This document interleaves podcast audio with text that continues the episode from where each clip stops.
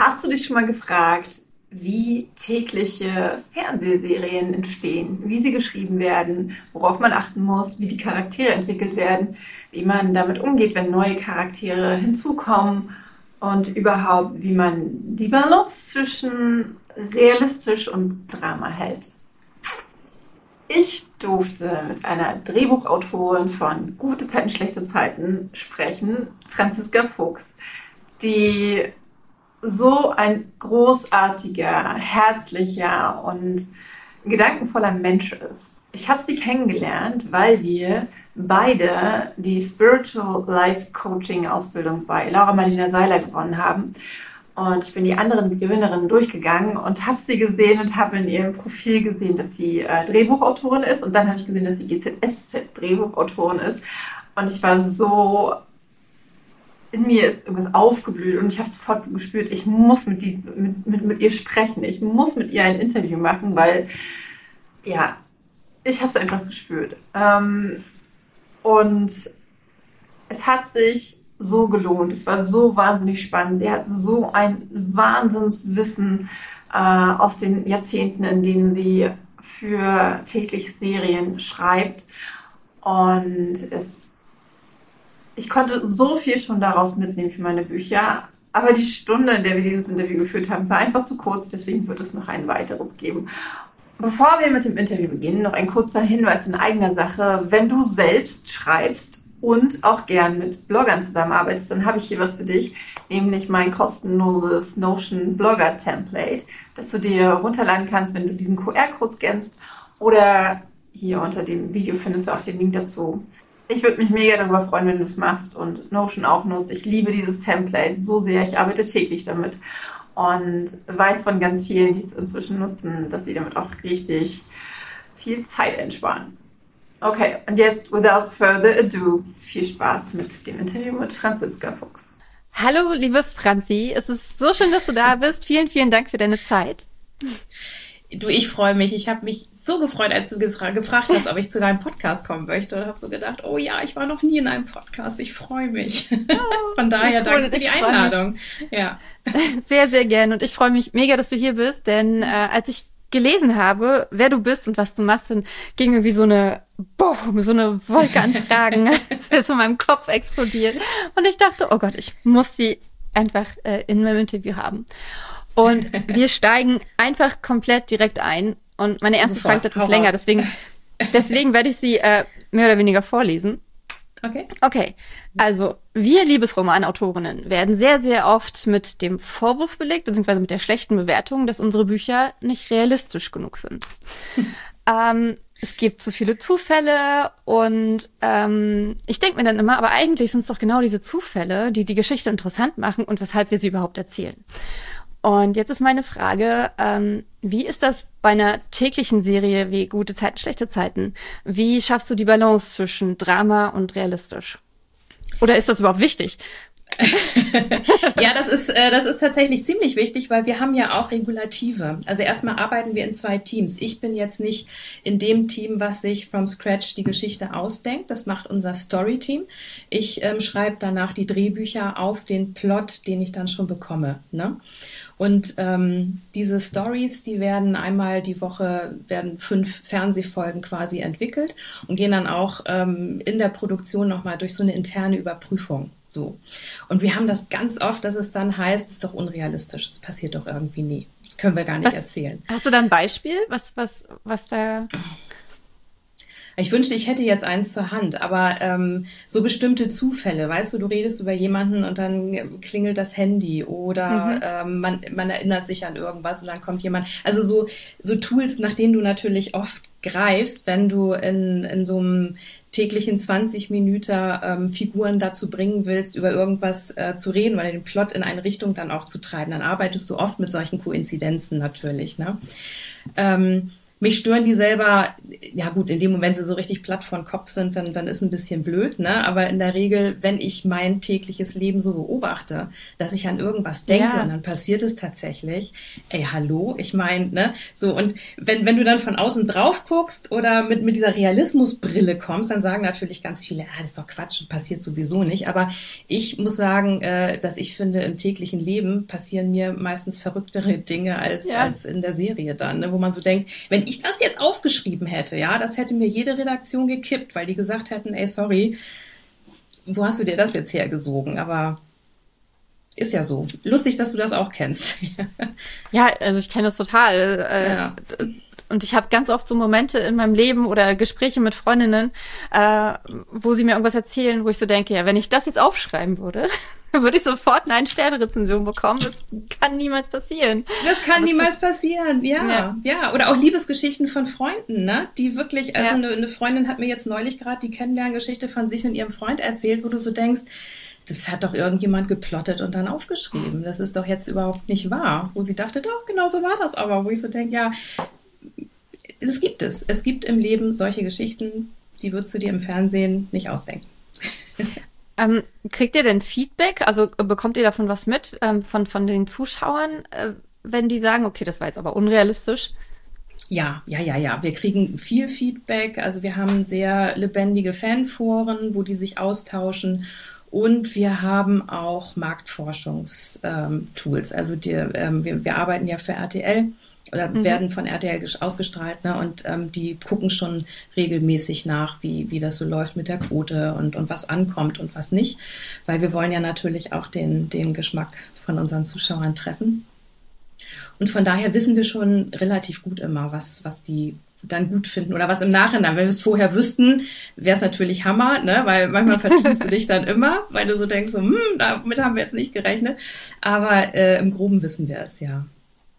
Und sind die so, dass die das besonders realistisch haben wollen? Oder lieben die das Drama einfach viel zu sehr und auch diese Zufälle und dieses ja. Sie mögen es emotional. Also das Wichtige mhm. ist tatsächlich immer, dass es emotional ist. Ähm, dann sind die Zufälle und so weiter, da wird vielleicht dann auch mal gesagt, so, oh, ja, sehr realistisch, aber das ist eigentlich überhaupt nicht das Hauptding, sondern sie wollen ganz viel Liebe, Freundschaft, ähm, so warmes Miteinander, die kleinen Geschichten. Also das ist so mein Eindruck, was ich oft so mitnehme, ähm, dass das was ist, was, was wirklich gut ankommt. Also äh, auch so Liebesroman-Thematiken eigentlich. Mhm. Ne?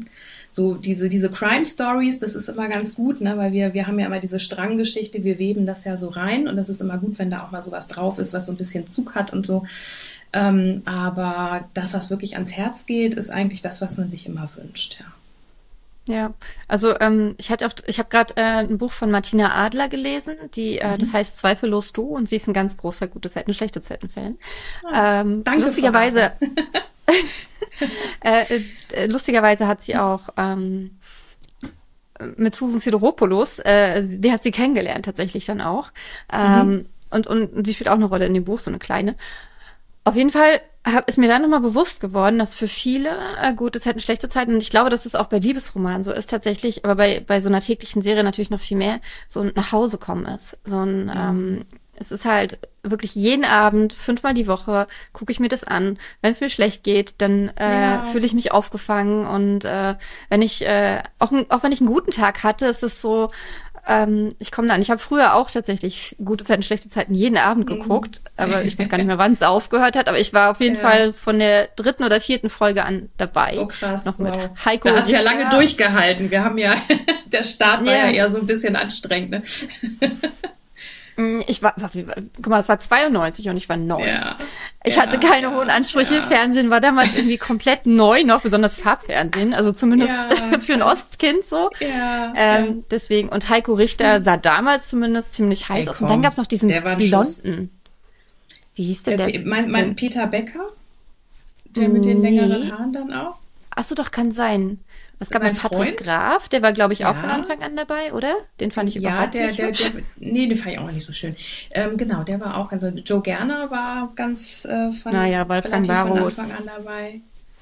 Ja. Und, und damals ähm, ja noch ähm, Clemens Richter Clemens und Vera Richter, Richter und Frau Mein, Frau ja, Meinhardt, genau, oh, krass. Genau. genau, das ist genauso dieses Gefühl. Es ist wie nach Hause kommen. Ja, ähm, ja, man kennt die noch, ne? Mhm, genau. Ist so, ähm, ja. Wie schafft man dieses Gefühl, dieses nach Hause kommen? Wie hält man das aufrecht? Also ich glaube, ähm, es gibt, es gibt so mehrere Sachen. Also erstmal Figuren machen, die wirklich nahbar sind und ähm, die auch ihre Macken und vor allem auch ihre Fehler haben. Also ich glaube, das ist ganz wichtig, dass du dich als Zuschauer in diesen Figuren auch wiedererkennst und, und sie auch für ihre Fehler dann wirklich liebst und, und, und sie dafür nicht nur äh, bestrafst oder so, sondern, sondern auch denkst, oh Mann, ja genau, so was hätte ich auch gemacht. Ne? Also dass man wirklich so damit reingeht und das erreichst du ja am besten, indem du sie so, so lebensecht wie möglich machst. Und wir haben in den Besprechungen haben wir oft Thematiken, wo es dann heißt, nee, und das macht den oder die aber jetzt total unsympathisch wo ich immer denke, ja, aber das dürfen wir gerne zulassen, weil wir sehen sie jeden Tag wieder. Wir müssen nur dafür sorgen, dass wir verstehen, warum sie sich in dem Moment so verhalten, dass wir das nachvollziehen können und wir müssen es dann auch wieder auffangen. Ansonsten ist klar, dann kannst du die Figur auch rausschreiben, sondern mhm. du musst sie immer wieder reinholen. Und darum gibt es ja auch immer wieder so, so Bögen, wo du, wo du erkennst, dass eine Figur eine Geschichte durchmacht, in der sie sich ziemlich stark verändert und da auch dann aber auf eine Art gestärkt wieder rausgeht und eine neue Facette ihrer Persönlichkeit entwickelt hat. So. Und ähm, ja, dass man, dass man einfach das, das ähm, Gefühl hat, die, da ist auch Entwicklung drin und, und, und die wandeln sich auch und, und, und bleiben nicht statisch auf der Stelle, weil das tun wir ja auch nicht. Ne? Mhm. Und das ist, glaube ich, was ganz Wichtiges in so einer Serie, dass du mit dem Zeitgeist auch gehst und, und, und dass du die Figuren daran und damit auch, auch wachsen lässt, dass du dich als Zuschauer wirklich immer drin wiederfindest. So, ja. Ich hatte, ähm, als ich in einem TikTok Live vor ein paar Tagen äh, darüber gesprochen habe, dass ich mit dir dieses Interview führen werde, ähm, da meinte eine, ähm, dass sie ausgestiegen wäre, weil irgendwie so viele neue Figuren immer dazukommen. Wie ja. macht man das, ähm, dass man, ähm, wenn man neue Figuren einführt in so eine in so eine Base quasi von, von Figuren, die alle schon kennen, weil das war tatsächlich auch immer mein Problem, ganz lange, mhm. mich mit diesen neuen Figuren dann wirklich anzufreunden. Wie, wie macht man das? Mhm. Ja, das ist, das ist, das ist schwierig, weil das ist auch äh, eine Herausforderung, die wir als Autoren total haben. Mhm. Wir haben eine super Idee für die Figur. Also erstmal, das, dass es dazu kommt, überhaupt, dass viele neue Figuren auf einmal reinkommen, ähm, das ist nicht immer nur ähm, hausgemacht, das sind oft auch äußere Umstände. Ne? Also ähm, Rollen wollen sich auch von der Serie trennen oder das, äh, irgendwas passiert oder jemand hat, weiß ich nicht, Theaterengagement, geh zu Let's Dance, whatever. Ne? Also du hast ja, ja. eine Fluktuation Oder da auch schwanger. immer drin. Zum Beispiel, genau. genau, und dann musst du halt jemand Neues reinholen, weil du hast ja immer konstant irgendwie so 18, 20 Leute da im, im Stammcast. Ne? 18, 20. Und das, ich, ich glaube, ja. Lass mich lügen, aber ich meine, so um den Trichter ist es immer bei uns, ja. Sind das alles Hauptfiguren? Also haben die alle ihren ja. eigenen richtigen Plot und nicht nur so ein ja, Assisted? die sind. Nee, das, das wären dann so, so Tagesrollen oder auch Future-Rollen, sowas gibt's dann auch. Die sind aber für den Zeitraum der, der Future, also eine Future ist immer das, was wir für die nächsten drei, vier Monate erzählen wollen. Unser Erzählbogen mhm. für die nächsten drei, vier Monate, das nennen wir Future. Und da gibt's dann auch Rollen, ne, die wir planen und wo wir auch wissen, die wird sich nach drei, vier Monaten wahrscheinlich wieder verabschieden. Ob sie danach wiedergeholt wird, muss man dann immer gucken, wie es sich so eingefügt hat. Zum Beispiel jetzt, ich weiß nicht, wo wir gerade bei gute Zeiten sind, Michi, ne, der war halt mal äh, angedacht auf einen Zeitraum von, von ein paar Wochen, der, der Mann von Yvonne. Hat so super funktioniert, der ist jetzt drin geblieben. So. Oder Rolle Erik, ne? Der ist ja damals mit einem Special eingestiegen und ähm, hat so toll funktioniert, dass wir wirklich alles dran gesetzt haben, dass wir ihn wiederholen können. Darum haben wir diese V-Mann-Geschichte dann ähm, entwickelt, weil wie, wie willst du eine Figur, die sowas getan hat, die versucht hat, einen von unseren geliebten Stammcast-Jungs umzubringen, ne? wie willst du den wiederholen? Und jetzt guck dir Erik an, also das ist einer der beliebtesten Charaktere. Also das, ne, da muss man sich dann immer so viel ausdenken, aber dann, dann funktioniert es auch ganz oft. Super, ja. Wie kam ich da jetzt drauf? Genau, die Frage war, äh, wie schafft man es, dass neue Figuren, die man neu ah, einholt, ja, genau. dass die angenommen werden? Dass die auch dieses mhm. Zuhausegefühl dann geben. Ja, ähm, du musst sie an die Figuren anbinden, die schon da sind. Und da musst du sie mhm. stark irgendwie anbinden. Weil wenn man so einen Satelliten reinschmeißt, dann fragt sich ja jeder, ähm, so Inner Circle, Outer Circle, was will der jetzt hier? Der ist neu, den mögen wir nicht. Also ne, von daher genau. am besten immer, genau, so, so funktionieren, ja, so funktioniert ja irgendwie alles. Traurig eigentlich, ne? Dass man nicht einfach sagt, ja. oh, du bist neu, toll, wer bist du denn? Sondern, das glaube ich steinzeitlich so, hm. bedenkt, äh, begründet, ne? ja, vielleicht.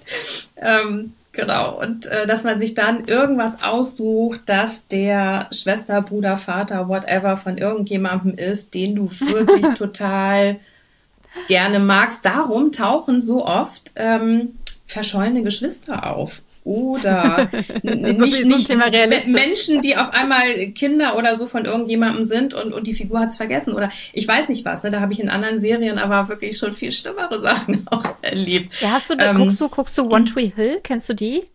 One ja, Tree die habe ich geliebt, die Serie. Die fand und da gibt's toll. ja dann, als die, als die dann. Guckst du die also, noch, weil die ist schon so alt.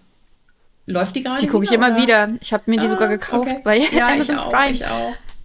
ähm, da gibt's diesen einen krassen Zeitsprung und dann kommt dieser, dann kommt der Quinn und wie heißt nochmal der Freund von Quinn, der Blonde, der das Strandhaus hat?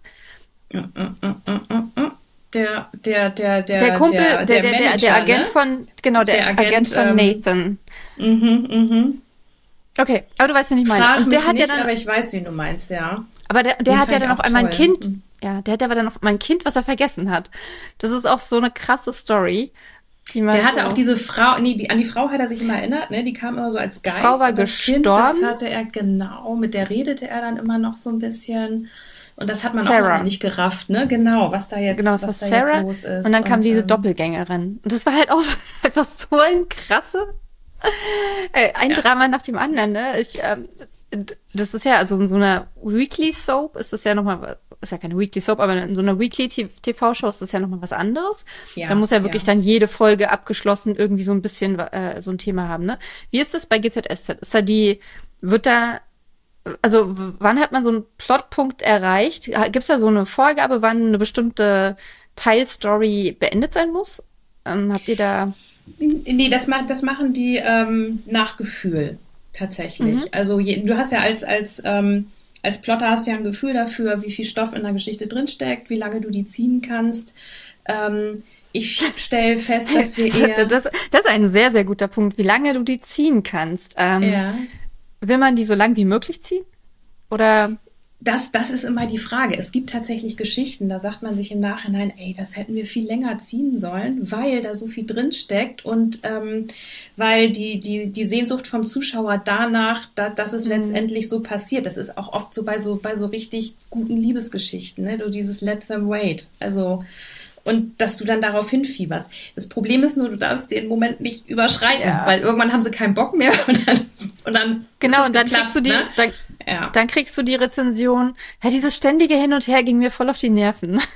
Genau, das äh, genau, wobei ich da auch immer sagen würde, ja, dass das oberflächlich gesehen geht's denen total auf die Nerven, das glaube ich sofort. Aber ähm, das kenne ich von mir ja auch oft. Ne? Du guckst irgendwas, geht dir mega auf den Zwickel und Du guckst aber trotzdem, weil du willst ja, ja genau. wissen, wie es ausgeht. Und wenn dich jemand fragt und du sagst, oh, es nervt mich so, und dann schaltest du aber wieder ein. Von daher ja. ist das immer so, so, eine zweischneidige Info, weil nur weil sie sagen, es hat sie jetzt echt genervt, heißt es nicht, dass sie aufhören, das zu verfolgen. Ich hatte, ne? ich hatte gerade ja. eine dreieinhalb Sterne Rezension zu einem ähm, zu, zu, zu einem Liebesroman von mir, wo sie meinte, ähm, von Anfang an weiß man, dass die Protagonistin etwas verschweigt und man erfährt das erst in der Mitte. Und es gibt aber halt die ganze Zeit gibt es halt so, äh, sie erzählt es halt einfach nicht, ne? Aber das ist ja so ein bisschen Sinn der Sache, dass sie es nicht erzählt, weil sie damit auch nicht, im, sie will sich damit einfach nicht auseinandersetzen und ähm, ja. Aber sie hat halt trotzdem das komplette Buch gehört, äh, also sie hat das Hörbuch gehört, sie hat komplett trotzdem das komplette Buch gehört und ja klar, weil sie wissen wollte, was los ist. Ich meine, stell dir ja. mal vor, du hättest das Buch so konzipiert, dass die nichts hätte, was sie verschweigt. Worüber erzählst ja. du da? Solche Bücher kennen wir auch. Das sind aber die, die klappe ich nach der ersten Seite wieder zu. Ja. Ich so denke, ey, Thema verfehlt. Ja, sorry. Ja. So, bitte einen hohen Einstieg wählen, dass du sofort weißt, warum lese ich das und warum interessiert mich das? So. Und wenn das irgendwie, wenn irgendwas angeteased ist, ein Geheimnis angeteased wird, also ich meine, ja, umso besser, ne? Weil, oder, oder irgend, irgendwas Spannendes halt. Irgend, irgendwas muss ja, muss ja da sein. Das ist aber ein lustiger Kommentar eigentlich, weil man muss sagen, ähm, ja. im, im, Buch dann irgendwie alles richtig gemacht, aber irgendwie, ja, gut. Ich bin da ja immun. Ähm, es waren leider in der Rezension auch ein paar Wörter drin, die ich da nicht so cool fand. Also es war eine Videorezension, aber äh, Okay. was so, ich bin da inzwischen. Ich habe genug Ein-Sterne-Rezensionen bekommen, um, um das nicht an mich Ja. ranzulassen. Aber ich finde es so spannend einfach auch dann. Ne? Ich glaube, so Ähm, muss aber- man das auch sehen, ja. Einfach ne, die Ähm, Reaktion dann spannend finden.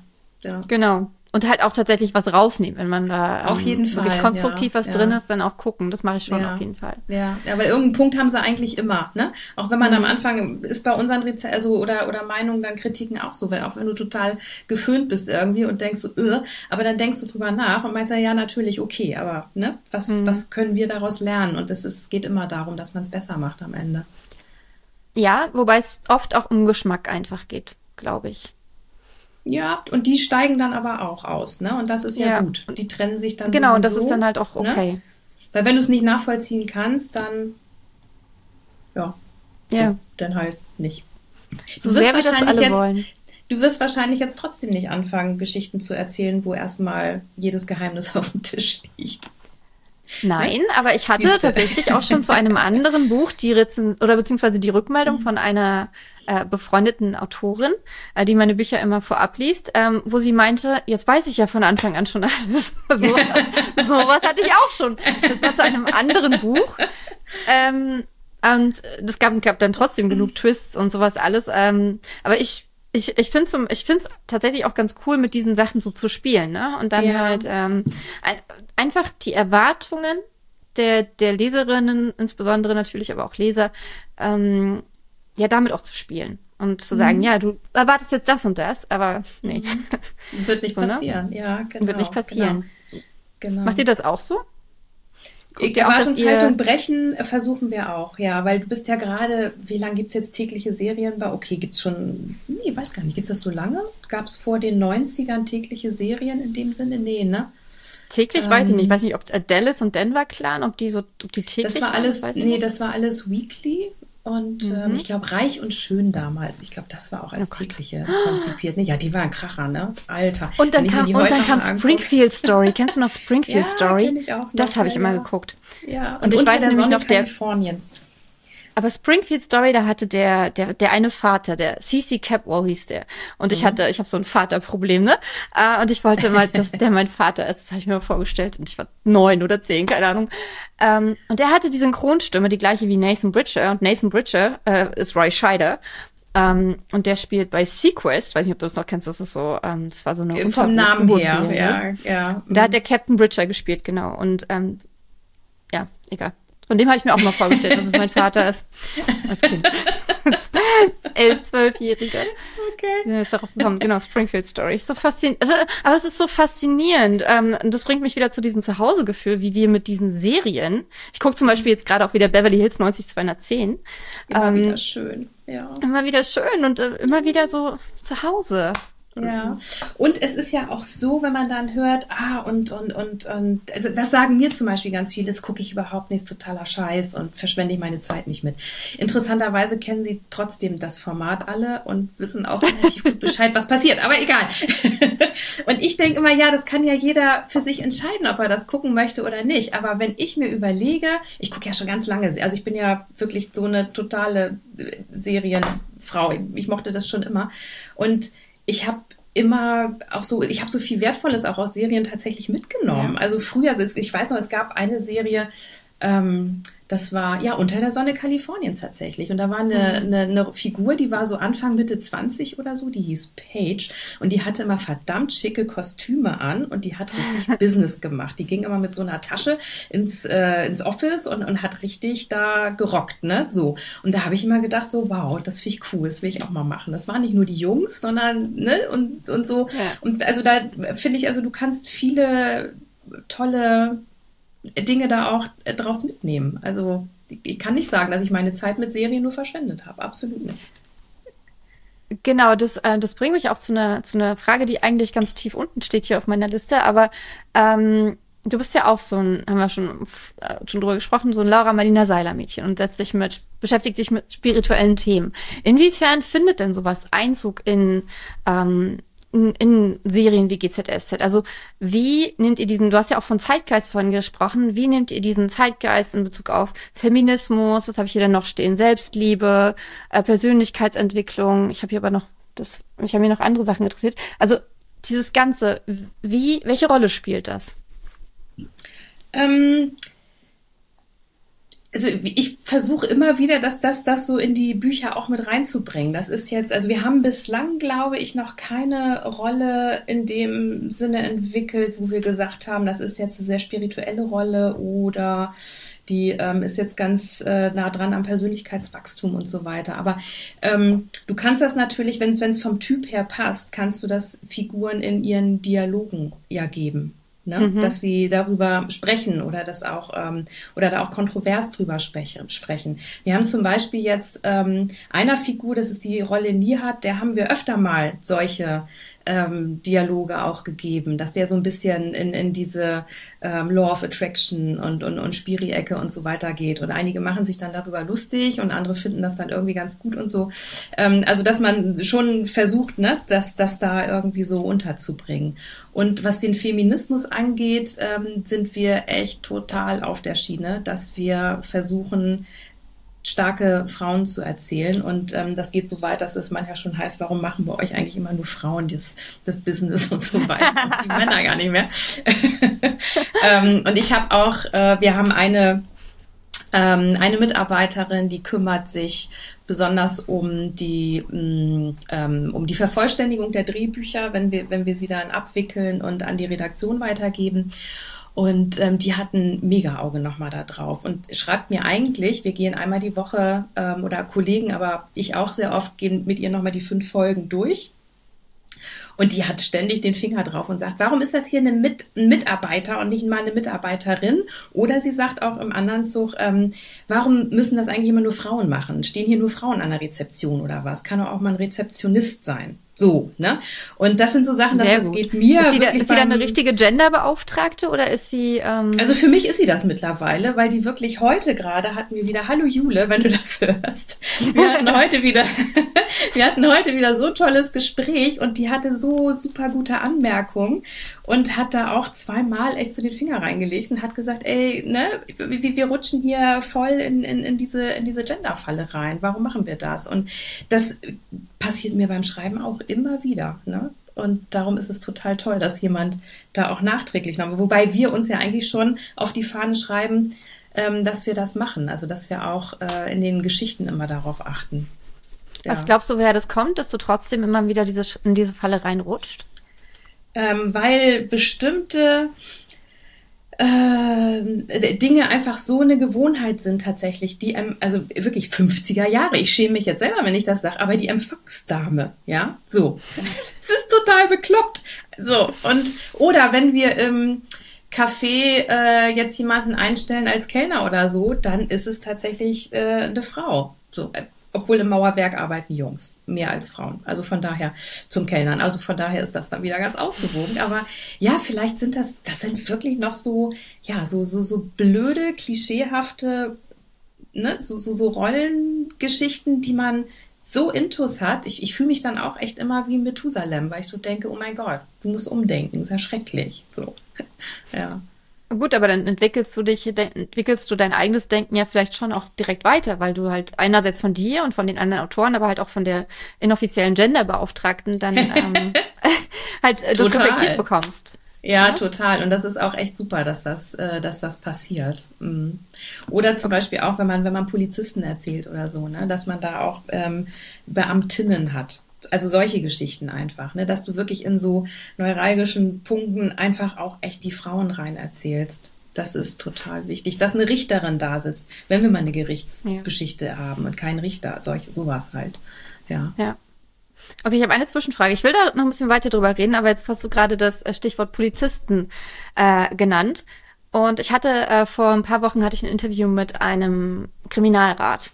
Mhm. Und mhm. ähm, der halt äh, ganz viel darüber auch erzählt hat, inwiefern in, in, in Romanen und im Fernsehen und in, im Kino auch ähm, so die Arbeit der Kriminalpolizei sehr dramaturgisch aufgelockert dargestellt. Ne? das hast du aber nett gesagt. ja, ja.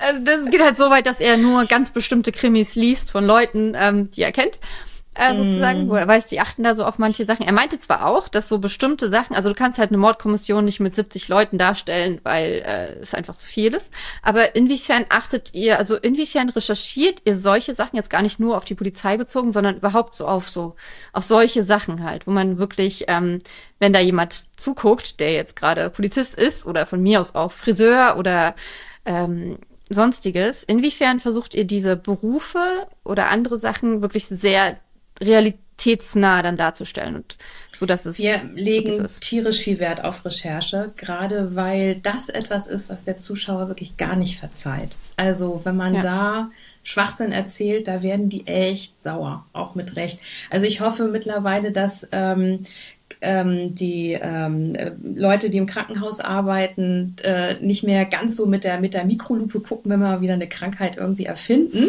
weil das machen wir äh, natürlich. das ne, macht weil, ihr weil auch. Wir, ja, das machen wir auch. Ja, ja, ja, ja. Weil wir ansonsten ja auch, also wir erzählen ja auch oft Verläufe, die, die wir dann in der Geschichte ähm, dramaturgisch besser verwenden können. Wir, wir biegen das dann schon so ein bisschen, wie wir es dann brauchen. Ach, geil. Und ähm, das können wir natürlich mit, ähm, mit, mit, mit existierenden Kranken, also wir, wir können ja nicht irgendwie erfinden, wie jemand mit MS jetzt ne? Oder so, oder Krebs, wie, wie, wie das dann verläuft. Und von daher. Ach so, Spontanheilungen. Ähm, gut, also sowas. ich weiß nicht, ob wir schon mal einen Krebsklon erfunden haben. Irgendwie, ja, zum Beispiel sowas, wobei Spontanheilung ja auch gibt, aber ganz ehrlich, das hm. ist etwas, das kannst du in der Serie nicht erzählen. Da denken die alle, du bist ja. total wahnsinnig. Ne? Das kannst du im Joe Dispenza-Seminar mal machen, wenn du da hingehst, aber bestimmt nicht bei gute Zeiten. Also das, das ist ja. irgendwie so, ne? Da, da brauchst du wenigstens immer so, so einen kleinen Hint, warum es denn dann so ist, dass es denn dann passiert. Ja. Und ähm, wir haben Kontakte zu Ärzten auf jeden Fall, mit denen wir reden. Ähm, die ehemalige Produzentin ist Juristin. Die hatte ein so akribisches Auge auf die ganzen Juratexte, dass ich, ein Anwalt, ich hatte mal so, ein, so eine Rechtsgeschichte hier mit Nachbarn und ähm, mein Anwalt sagte dann, er würde mit seiner Tochter immer gute Zeiten gucken und er findet, Joe Gerner würde immer so terminologisch richtig reden. Das findet er immer voll geil. Und da, da war ich so stolz, weil ich dachte, boah, ist das cool, ne? Weil wenn, Aber wenn, Wolfgang wenn, wenn Barrow das so, bringt das ja auch so genial rüber, ne? Ja, man denkt, er ist Anwalt. Er ist Anwalt. Ja. Ja, man glaubt es ihm irgendwie, ne? Ja, man glaubt es ihm auch. total. Aber wenn man ihn dann so trifft, dann ist er halt so voll der, also wirkt zumindest, ich habe ihn noch nicht so oft, also ich habe ihn einmal getroffen und sonst halt in Interviews und so erlebt, dann wirkt er wie so ein total lustiger Typ so und äh, eigentlich gar nicht wie ein Ja, er auch. finde ich. Das finde ich bis heute, wobei ich das ja nun schon echt lange mache, immer wieder verblüffend. Da lachen die Kollegen auch immer alle über mich, weil ich ganz oft denke, das, was ich auf dem Schirm sehe, ist dann echt. Und wenn ich die dann in Realität kennenlerne, denke ich mir so, huch, die sind ja ganz anders. Und alle immer so, Franzi, nicht dein Ernst. Und ich so, ja Mann, aber ich bin tatsächlich so eine, so eine Mischung aus, äh, dass ich, dass ich so als, als Profi drauf gucke, weil ich es ja auch schreibe, aber ich bin halt auch echt so krass Fan, dass ich da, äh, ja, mich da auch immer noch irgendwie so reinfallen lasse. Aber vielleicht ist es auch wichtig, ne, dass man, ähm, dass man, das, weil man ja ein ganz anderes Gefühl auch dafür hat, wenn man, also ich kenne das auch, wenn meine Charaktere, über die ich schreibe, die sind für mich in gewisser Weise real. Also ich, ich Ja. könnte mich mit denen unterhalten, ne? Ich könnte mir vorstellen, die sitzen jetzt neben mir und dann würde ich ein Gespräch mit denen führen. Das ist so wichtig, oder? Dass du genau hörst, Ja. was würden die sagen, was würden die nicht sagen. Genau, ja. ja. ja. Genau. Ähm, okay, aber ich wollte noch was zu dem Feminismus-Thema sagen, denn ähm, ich finde es Ja, ja, ja. super spannend, ähm, weil es gibt ja insbesondere gerade äh, äh, im, im, im Liebesromanbereich äh, krasse Debatten, wie Bücher auf junge Mädchen so zwischen 14 und 18 äh, wirken. Weil, ähm, ich weiß nicht, ob du das mitbekommst, aber es gibt gerade so einen ganz krassen Dark Romance Hype, wo halt die Yes. Typen richtige Ärsche sind. So, Mhm. ne? Und ähm, die es gibt es gibt tatsächlich auch die Forderung, dass diese Bücher erst ab 18 sind teilweise, weil dann auch die Liebesszenen teilweise, also ich ich ich habe ich habe tatsächlich noch keins gelesen, ähm, deswegen kann ich da gar nicht so viel zu sagen. Ich kann nur was zu der Debatte sagen. Ähm, auf jeden Fall ist die Meinung, dass in diesen Büchern ein Bild von der Liebe und von der Rolle als Frau und der Rolle des Mannes rübergebracht wird, was total patriarchalisch dann auch wieder ist, beziehungsweise sogar noch krasser, dass es halt total in Ordnung ist, was Frauen sich alles gefallen lassen Genau, jetzt haben wir kurz abgehakt. Also meine Frage ist, inwiefern ähm, siehst du da die Rolle des Fernsehens und ja letztendlich auch der Bücher? Äh, also welche Rolle spielen Fernsehen und Bücher da dabei, Frauen und Mädchen irgendwie eine gewisse Stärke und ein gewisses Bild von, von, von der Liebe und von der Rolle von Männern und Frauen zu vermitteln. Ich finde das total wichtig. Also letztendlich jeder darf ja gucken, was er möchte. Ne? Und wenn sich dieser Zeitgeist entwickelt, ist mir natürlich auch aufgefallen. Ich meine, vor ein paar Jahren auf Mallorca am Strand, da hat, da hat jede Mutti irgendwie Fifty Shades of Grey gelesen. Ja, also. Das war so, vielleicht, so. vielleicht war das der Anfang so.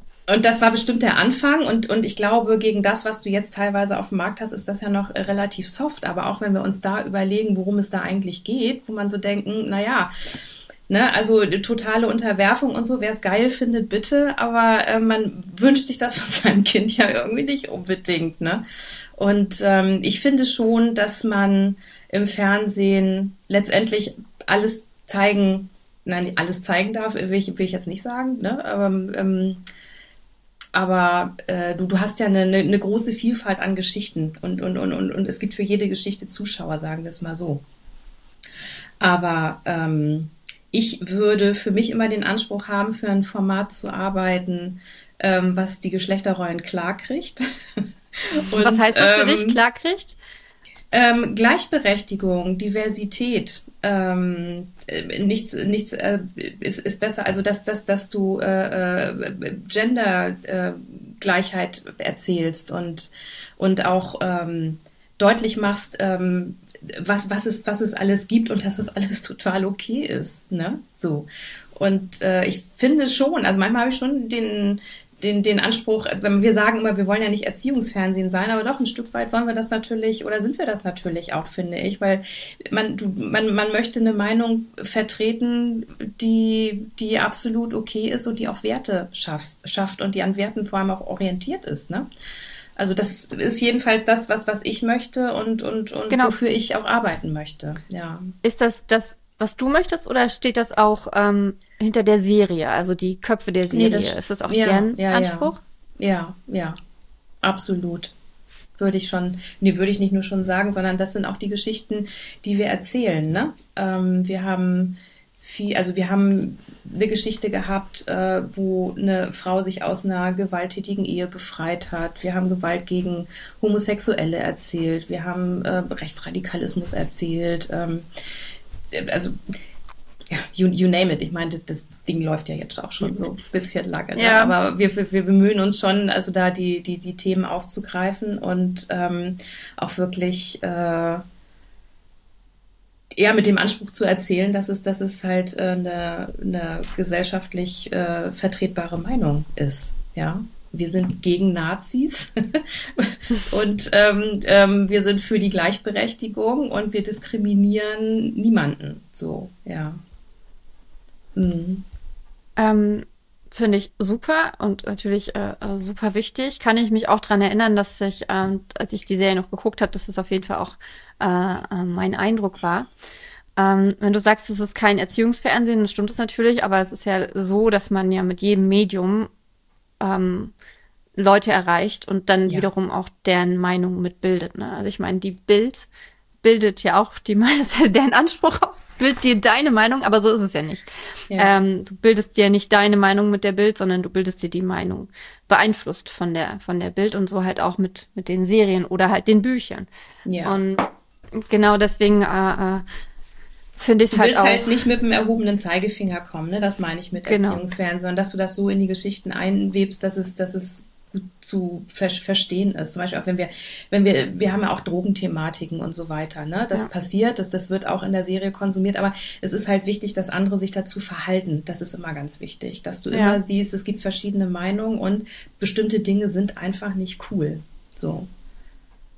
Genau, es ist ja bei den Doug Romans Büchern so, dass die Nachfrage einfach ganz extrem ist. Also das war ja schon. Krass eigentlich, ähm, ne? Ja, Man das ist halt so ein bisschen. Warum? ja, also ich hatte mal, mit wem war denn? Ich glaube, es war sogar mit Sebastian Fitzek, der das auch gesagt hat, dass wir, ähm, wenn wir Bücher lesen oder auch Fernsehen gucken, dann sind wir in einem Safe Space. Uns mhm. kann nichts passieren. Mhm. Ähm, uns faszinieren diese Sachen aber total. Mhm. Und wir, ähm, wir, wir hatten einen Autounfall, wo du halt hinguckst, obwohl, weil es dich nicht betrifft, ne? Mhm. Weil du nichts damit zu tun hast letztendlich. Du guckst ja, so halt geheime hin. Fantasien ausleben und Zeug, ne? Mhm. Ich weiß gar nicht, ob so, ich glaube, das geht dann tatsächlich sogar in die spirituelle äh, Geschichte von wegen seiner eigenen Angst begegnen in einem Raum, der sicher ist. Ich habe zum Beispiel eine oh, Freundin, die schreibt Thriller mhm. und sie meinte, sie hatte mal unheimliche Angst davor, dass ihre Tochter entführt wird. Und dann hat sie ein Buch darüber geschrieben, wie ein Kind entführt wird. Und dann war die Angst weg.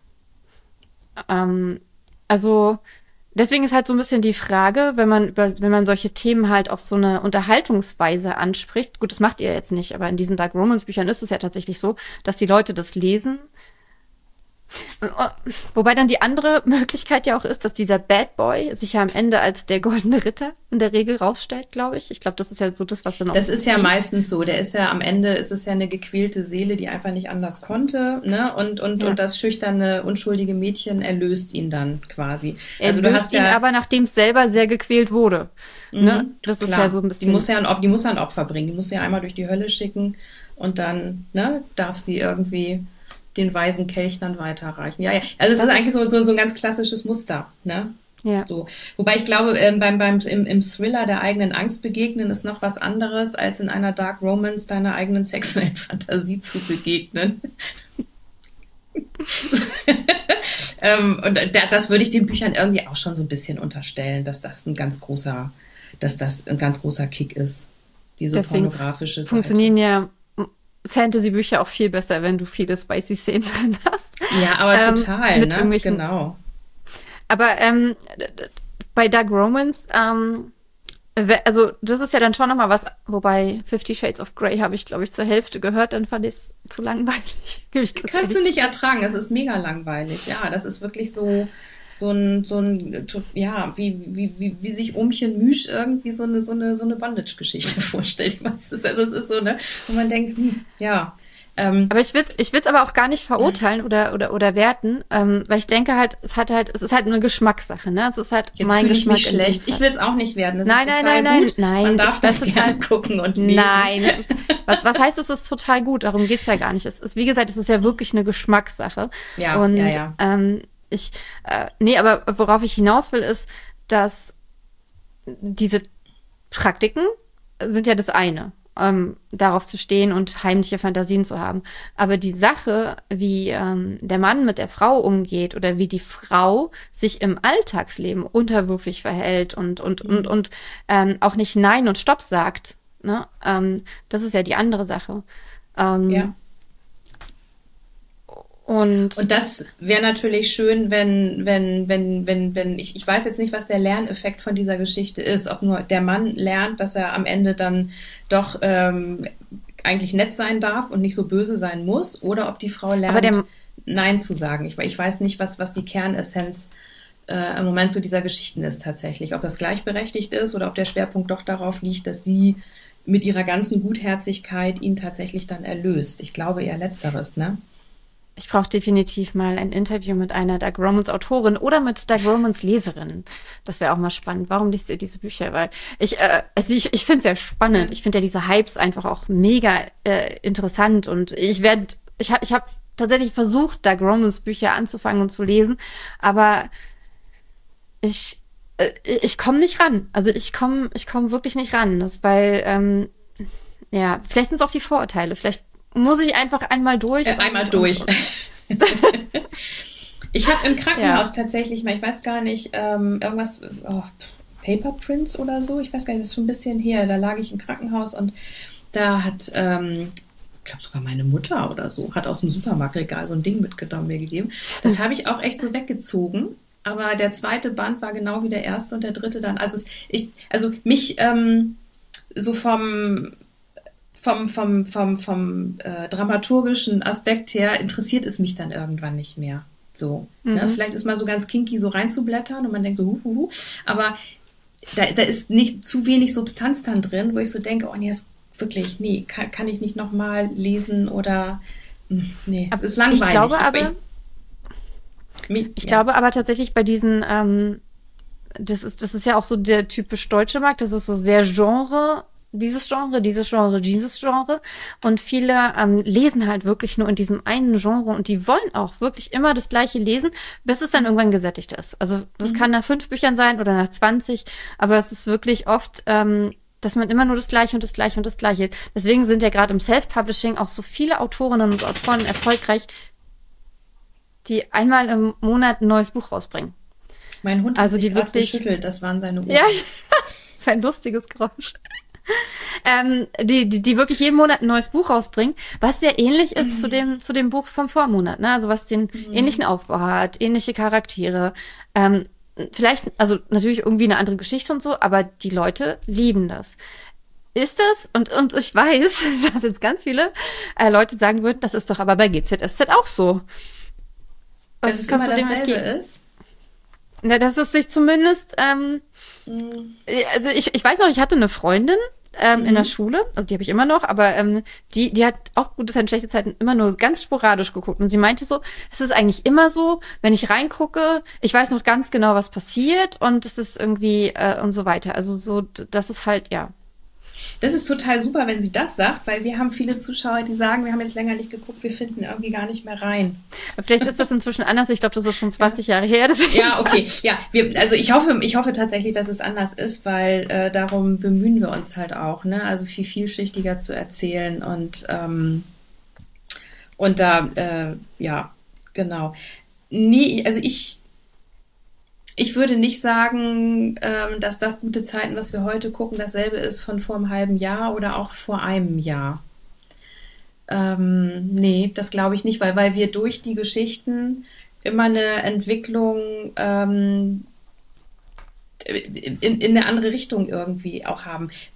Also ich glaube, wenn wir immer das Gleiche erzählen würden, dann, dann hätten wir diese Reichweite und diese Zuschauer nicht. Ne? Das mhm. gucken ein paar Millionen jeden Tag. Das, das würden die ja nicht machen, wenn die denken so, oh Gott, ne, das kennen wir ja alles schon. Sondern es ist immer noch wieder ähm, etwas Neues. Natürlich kannst du sagen, ähm, viele Motive wiederholen sich auch wieder. Also die Geschichte hat niemand neu erfunden. Die, also die gibt's ja schon seit Ewigkeiten. Ne? Aber ähm, dass du immer wieder eine neue, äh, eine neue Note reinbringst oder, oder eine neue Farbe reinbringst oder äh, da, und das finde ich ähm, zeigt uns der Erfolg, dass, dass das einfach extrem gut gelingt. Ja. Wie viele ähm, Geschichten spielen denn so parallel? Also jetzt so in einer, ich, ich, ähm, ich habe ja so ein Webinar von dir mitgemacht und da hattest mhm. du mal da was dazu gesagt, dass äh, innerhalb einer Woche, wie, wie, wie ist das? Wie ist das aufgebaut? Also wie viele parallele Plots sozusagen habt ihr? Also wir haben an einem Tag immer drei Para drei Parallel, weiß Bescheid, drei parallele Plots, also drei. ähm, und in einer Woche würde ich sagen, sind es immer so fünf Geschichten, die, die durch, also die erzählt werden und dann immer ein neues Level erreichen und dann geht es in der nächsten, nächsten Woche weiter. So ungefähr. Und von den Future-Bögen kannst du dir so vorstellen, dass wir immer so zwei, drei Figuren in einer Geschichte zusammenfassen. Und wir haben immer so mehrere große Hauptgeschichten für die nächsten Monate, die wir erzählen und eigentlich immer eine ganz große tragende, wo man irgendwie so sagt, das genau. ist jetzt echt so die Main Story. So und die genau, anderen, das wäre meine, ja, mhm. das wäre meine nächste Frage gewesen, ähm, inwiefern man denn parallel sehr mighty, mightige, sehr mighty, sehr, sehr mächtige Geschichten äh, auf einmal laufen lassen kann. Das macht ihr nicht. Also ihr habt wirklich immer eine eine Hauptgeschichte, die dann halt auch irgendwann ihren Höhepunkt findet und sind also die anderen die, dann weniger dramatisch oder sind die einfach in einer anderen Phase? Die haben eine andere Erzählfarbe. So, und wenn wir eine Farbe Geschichte. Oder Phase? Fa Farbe. Farbe. Okay. Eine andere Erzählfarbe. Und wenn wir eine Geschichte haben, zum Beispiel, ähm, ich weiß jetzt gerade gar nicht, wo wir in der Ausstrahlung sind, sonst würde ich, also ein altes Beispiel irgendwie, wir hatten viele Bruderkonflikte zwischen Chris und Felix und ähm, mit, mit Entführung und, und so weiter. Und wenn, wenn wir so eine, oder Emily, die, ähm, die eine Assistentin mal hatte, die sie umbringen wollte. Und also wenn man, wenn man so eine ist Geschichte Emily noch hat, dabei? Emily ist noch dabei, ja. Wie hieß ihr Bruder? Äh, John. Also John, John ist auch noch dabei. John ist ihr Bruder, aber ihr Zwillingsbruder? Und, ach so, das ist Philipp, der ist auch noch dabei. Ach so. Oh ja, Philipp, ich erinnere mich. Der ja dann genau. auch Arzt geworden ist, oder? Mhm. Genau. Okay. Ha. Genau. Und ähm, wenn man, wenn man so, so eine hochdramatische Geschichte irgendwie hat, dann bemüßt und die auch relativ düster manchmal ist, ne? weil da geht es dann schon ja. so ein bisschen um Mord und Totschlag und Gewalt und so. Und da bemüht man sich schon in den anderen Geschichten auf jeden Fall ähm, Liebe und Leichtigkeit und so reinzubringen. Ja. Und dass man immer eine wirklich gute Mischung hat ähm, und den Zuschauer da nicht zu Tode gruselt, sondern dass du immer wieder diese Inseln hast, wo du so merkst, so, ach, da kann ich durchatmen und da ist mal was Schönes. Und ja, da ist was ganz Spannendes, aber dann, dass es in der ne, nächsten dann auch wieder so, so, so, so ein bisschen abflacht. Wie, wie ist denn so eine Folge äh, vom Spannungsbogen her aufgebaut? Also wir erzählen schon nach der klassischen Cliff-Struktur. Alles baut sich auf und dann ähm, sind die, die Aha, genau. Das ist die einmal, muss ja auch noch glaub, mit, ein, mit reinbringen, oder? Die muss ja. Die muss man auch mit reinbringen. Wir haben zwei feste Werbepausen, am Anfang mhm. und am Ende. Mhm, genau. Und, und sind die Szenen davor dann, ähm, also wisst ihr, schreibt ihr auf diese Werbepausen hin, dass man dann ja. auch wirklich dran bleibt? Ja, ja, ja, bemühen wir, weil ein Werbepreis ist immer so ein Abturner, ne? Kennt man ja selber über Werbung. Mhm. Und darum bemühst du dich natürlich so ähm, zu enden, dass du denkst, jetzt will ich nach der Werbung aber dann auch wissen, wie es weitergeht. Und das ist am Ende, am Anfang ist natürlich schön, dass du überhaupt drin bleibst in der Folge und am Ende, ähm, dass du dann denkst, jetzt möchte ich erst recht wissen, wie es weitergeht, weil dann kommt ja, kommt ja der Cliff und da versuchen wir schon den höchsten Moment, ähm, entweder den spannendsten Moment, den haben wir, wir haben eigentlich ähm, in jeder Folge einen krassen Cliff. Also früher hat man das gemacht, dass man da teilweise auch Cliffs erzählt hat, die dann nicht unbedingt eingelöst worden sind. Ne? So, ja, das Tür gibt auf, aber so, viel negative Kritik. Und am nächsten Tag steht dann da der Nachbar vor oder so. Ne? Ja, genau. Und das, das, das macht man, genau, zum Beispiel. Und das, das macht man halt nicht mehr. Ähm, das sondern, dass du auch viel emotionale Cliffs hast. Oder, ne, also nicht, nicht jeder Cliff ist immer so der, der totale Schocker, dass du irgendwie so denkst, ähm, sondern dass es irgendwas ist, was dich mitnimmt, was dich berührt und wo du so denkst, ach Mensch, da würde ich jetzt gerne gucken, wie die es auflösen. Ich gucke jetzt auch gerade eine Serie, ähm, wo ich tatsächlich bei zwei Folgen angefangen habe, die nächste Folge einfach nur so anzugucken, obwohl ich eigentlich ins Bett wollte. Ich gehe dann tatsächlich auch mal ins Bett. Ich bin sehr dankbar, dass ich nicht bis nachts um drei vom Fernseher dann hänge. ähm, aber äh, den, den, die ersten zwei Minuten muss ich dann auch oft gucken. Und dann denke ich, ach Mensch, da haben die echt was, da haben die echt was, äh, das ist gut dann, ne? Mhm. Das ging mir, glaube ich, bei Dead to Me so. Hast du das schon geguckt mit Christina Applegate? Nee, habe ich, hab ich, hab ich nicht geguckt, aber die, ich kenne, das ist das, wo sie mit der Sense steht, ne?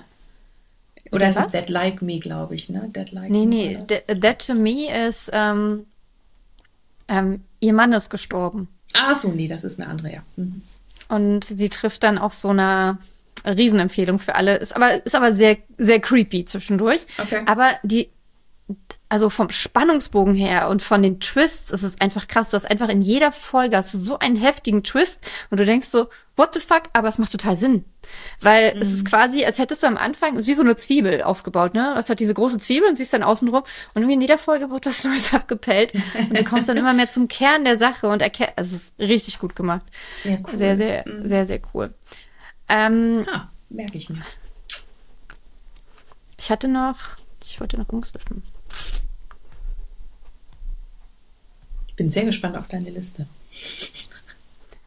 Meine Liste von Fragen. Wir haben ja. quasi die Hälfte geschaffen. Wir sind eigentlich schon am Ende der Folge.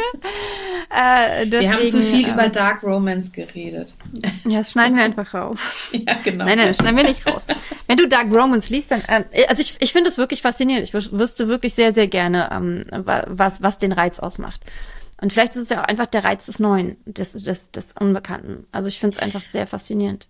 Ja, ich glaube, man unterschätzt auch oft, wie doll so diese, diese ganzen Rollenverständnisse noch in den Köpfen drin sind und wie, wie sehr auch in, bei einigen Menschen so die, die Sehnsucht nach so ganz klaren Strukturen dann wieder ist, wo du ganz genau das weißt. Patriarchalische ähm, meinst du dann in dem mm, Fall? Mm, ja.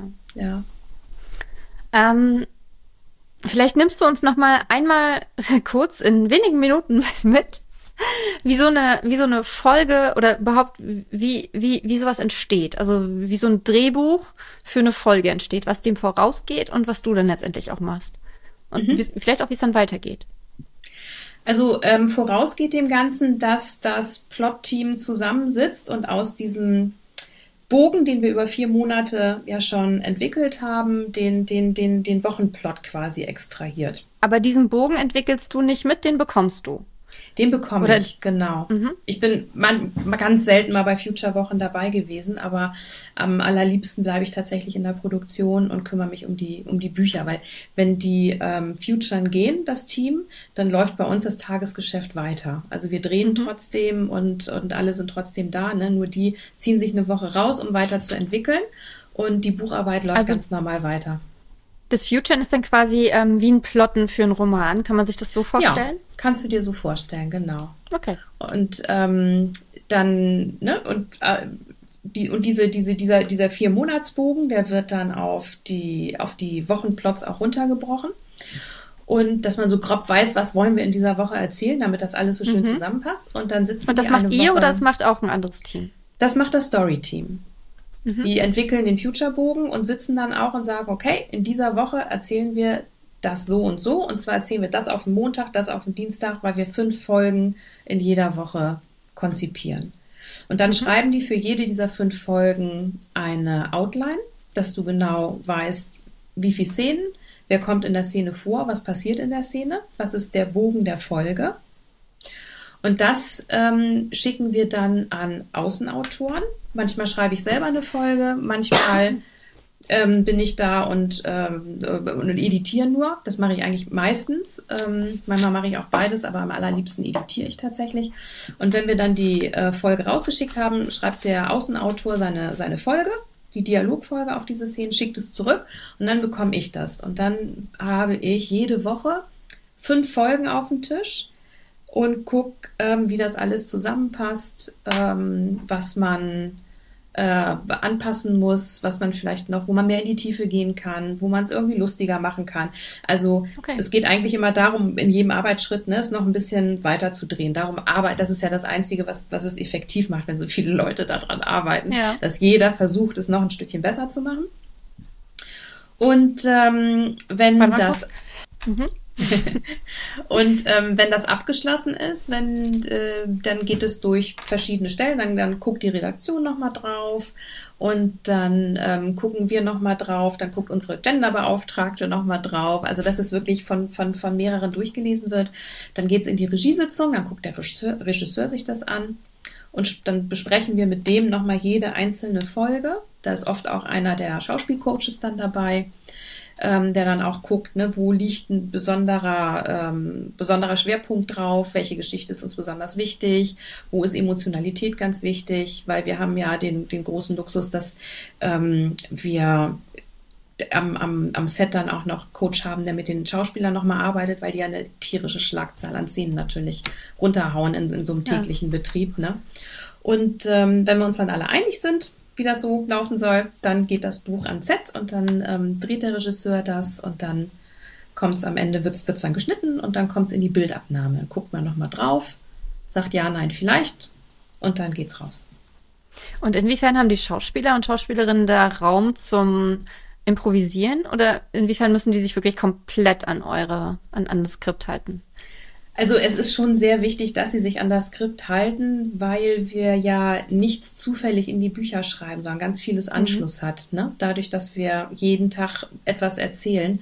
Und auch wenn oft am Set gedacht wird, ach, das ist jetzt ja gar nicht wichtig, haben die natürlich nicht den Überblick, dass wir genau das unter Umständen aber drei Wochen später aufgreifen müssen, um der Geschichte eine, ja, um eine, um eine bestimmte Richtung der Geschichte zu geben. Ne?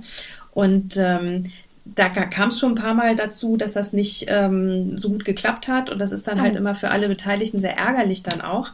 Und ähm, das ist auch oft gar nicht mit böser Absicht oder so. Ne? Aber darum wissen eigentlich alle, dass es echt wichtig ist, dass man sich daran hält.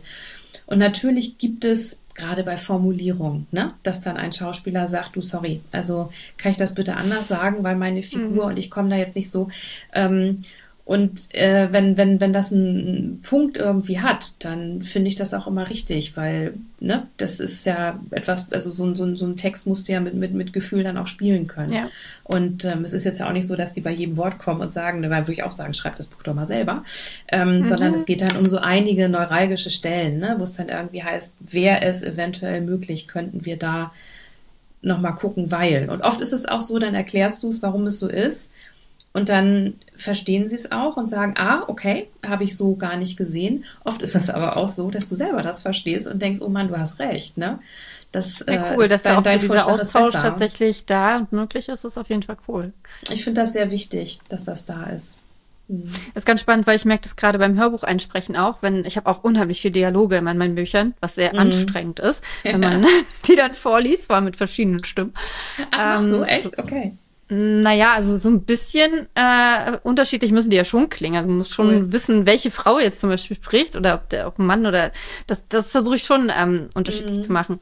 Und dann habe ich aber ganz oft so Sachen, ähm, zum Beispiel vorhin hatte ich, da stand dann halt so äh, klar, das machen wir so und ich äh, und ich habe aber so voll gespürt, okay, nee, die will ja jetzt zum Beispiel ein na und, und noch ein ach so oder irgendwie so noch so ein paar Füllwörter mit dazu packen, weil es einfach viel mehr in diesen Sprechfluss dann auch passt, weil es mhm. nicht so starr dann mehr wirkt. Ja, ja, Beim Lesen ist es was anderes, aber wenn man es wirklich dann so als, also ich versuche meine Dialoge zumindest auch relativ dynamisch zu sprechen, das, was ja auch Spaß machen soll. Ähm, genau. Das ich habe noch eine so Frage. wichtig, ja, ja dass ja. du das sagst, weil ähm, es ist natürlich das, was wir im Drehbuch machen, ist gesprochene Sprache. Das sprechen die ja. Leute ja. Und das ist das, was viele Autoren übersehen, weil sie sehr literarisch werden oder sehr kompliziert oder starr in ihren Formulierungen, wo man dann denkt, vom, vom, vom Sinn her verstehe ich das, aber das würde niemand so sagen. Ne? Ja. Oder bestimmte Worte würdest du nicht verwenden. Ich verzeihe dir noch einmal. Ich weiß nicht, weil ich dann letzte Mal zu jemandem gesagt habe, ich verzeihe dir. Also ne, das, das ist jetzt nicht so der tägliche Sprache. Also so Sachen zum Beispiel. Und da muss man echt drauf achten. Und manchmal rutscht dir sowas dann doch durch, weil wir natürlich auch in sehr kurzer Zeit sehr viel herstellen.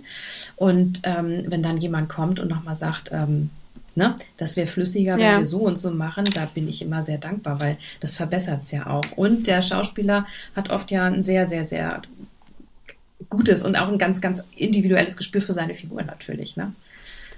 Ähm, ist das zwischen Romanen und, und, und äh, Drehbüchern anders? Weil ich weiß ganz genau, ich habe eigentlich keine Ahnung, wie alt diese Ratgeber sind. In vielen Ratgebern liest man tatsächlich auch, wobei nee, es sind auch neuere Kurse. Ich habe es auch in aktuellen Online-Kursen gehört, ähm, dass man einfach ganz anders schreibt, als man spricht. Ähm, und dass man ähm, Dialoge zum Beispiel in Büchern auch viel abkürzt, dass man so äh, Sachen rauslässt wie Hallo, keine Ahnung, wenn jemand in den Raum kommt. Ähm, ich bin da sehr intuitiv, was diese Sachen angeht. Also ich habe auch tatsächlich keine Schreibratgeber oder sowas gelesen, aber ähm, ich krieg's halt mit so, dass, dass, dass sowas empfohlen wird, weil ich ja auch viele Leserinnen habe, die selber Bücher schreiben und ähm, ihren Rat sich bei mir holen. Deswegen ist das wirklich anders in Drehbüchern und Romanen oder ist das für Romane einfach antiquiert? Finde ich eine, eine total interessante Frage. Also ich würde jedem Drehbuchschreiber immer sagen, langweil die Leute nicht mit ellenlangen Begrüßungen, weil das interessiert wirklich keine Sau, sondern spring ja. richtig in die Szene rein.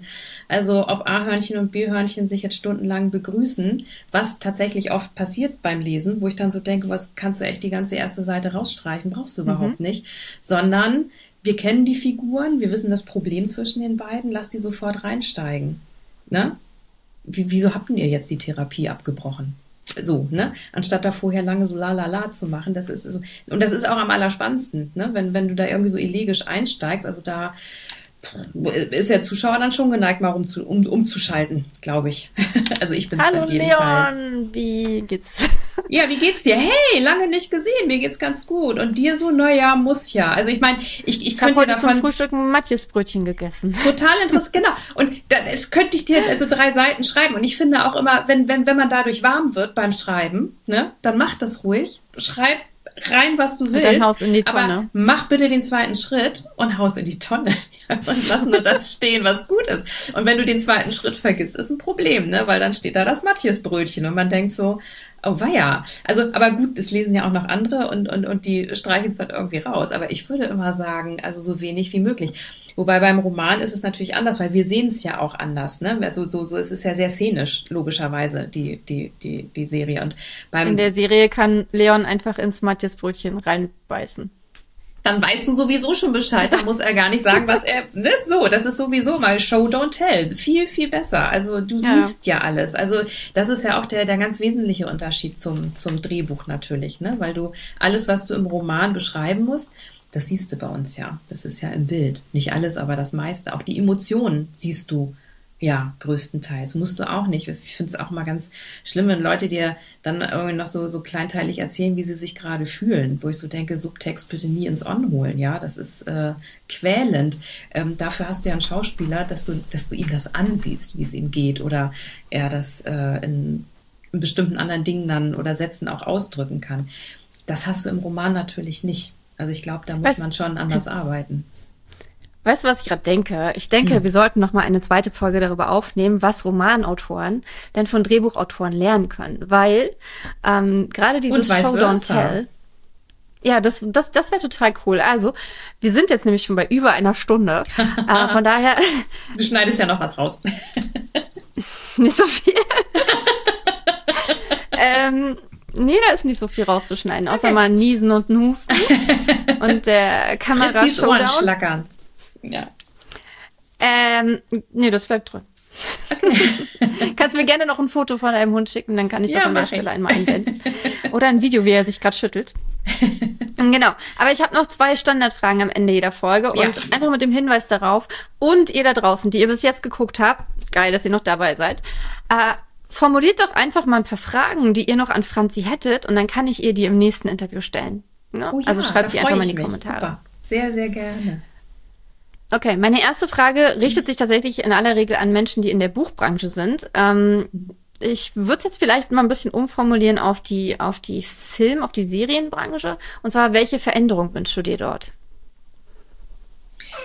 Ähm, äh, Hast du sie gehört? Das war auch Ja, ich habe sie, sie gehört. Hat genau. ich dachte schon, ähm, du warst, das war im gleichen Moment gegen deinen Mund. das war sehr passend. nee, ich glaube, du möchtest jetzt mal einen Keks haben.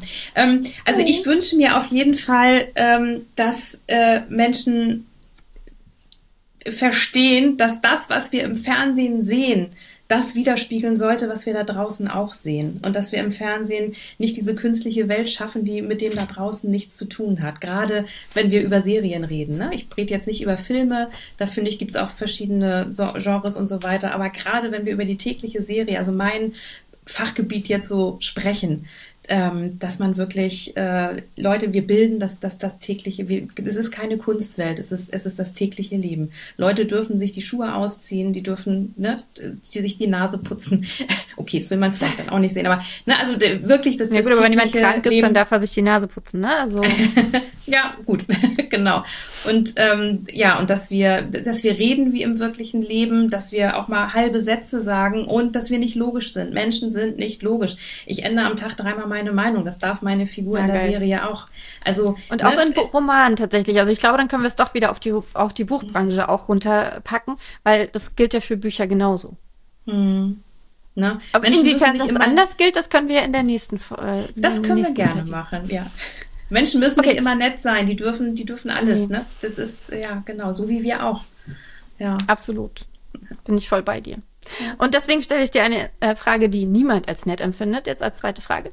Ähm, welches Buch liegt ganz oben auf deinem Stapel noch zu lesender Bücher und warum hast du es noch nicht gelesen? Ähm, ganz oben auf dem Stapel liegt tatsächlich dein Buch. Mhm. Welches? Ich habe es aber schon angefangen. Ähm, das, äh, oh, siehst du, ähm, das ist was mit Liebe. Ich habe das gekauft vor zwei Wochen und dann ist meine Mutter krank geworden, jetzt kommt sie in die ja. Reha und so. Und es liegt die ganze Zeit auf meinem Schreibtisch. Nee, ein blaues Cover. Ähm, ja. Ich gebe zu, an dieser Stelle ist irgendwas mit der Technik schiefgelaufen und ich kann dir nicht mal sagen, was es war. Normalerweise speichert ähm, das Programm, mit dem ich aufnehme, immer alles als Backup und so weiter. Aber irgendwas hat da nicht mehr geklappt. Der hat einfach aufgehört, mich aufzunehmen. Franziska wurde noch aufgenommen, aber an dieser Stelle hat das nicht funktioniert. Es ist aber nicht schlimm. Franziska hat sich noch von uns verabschiedet, von dir verabschiedet, von mir verabschiedet. Wir haben uns voneinander verabschiedet und wir haben auch nochmal festgelegt, wir werden noch ein weiteres Interview führen. Von daher, das war dann einfach irgendwie einfach der unfertige Abschluss. Nichtsdestotrotz oder auch gerade deswegen, wenn du noch Fragen hast, dann poste sie super gern unter diesem Video oder schreib mir eine E-Mail, wenn du das per, per Podcast hörst. Und dann beantworten wir die Sachen einfach im nächsten Interview, wenn wir uns hoffentlich live sehen in Potsdam. Jetzt kam der DHL-Paketbote dazwischen, der von mir 100, 158,72 Euro haben wollte. ähm, die ich ihm auch geben musste, denn ich habe mir aus London ein Paket geschickt und das ist scheinbar im Zoll. Äh, ich habe mich schon gewundert, warum es so lange gedauert hat. Die haben es aber auch nicht aufgemacht, sondern ähm, haben mir einfach diesen Betrag, minus 6 Euro berechnet, ähm, den DHL nochmal. Warum weiß ich noch nicht. Ich bin zuversichtlich, dass ich äh, das Geld wiederbekomme, zumindest einen großen Teil davon, denn ich habe da nur gebrauchte, sehr schmutzige Klamotten drin gehabt. Das war einfach nur, damit mein Rucksack leichter wird, als ich durch England, ähm, also durch Großbritannien getourt bin. Und ja, also wenn du damit Erfahrungen hast, dann kommentier doch super gerne oder schreib mir eine Mail. Und ja, okay, aber zurück zu Franzi. Es war also ein tolles Interview und wie gesagt, kommentier, stell Fragen fürs nächste Interview zwischen uns und bis dahin denke mal daran, du bist gut genug, du bist wundervoll und du hast es verdient, deine Träume zu leben. Deswegen mach jetzt den nächsten Schritt. Alles Liebe, deine Andrea.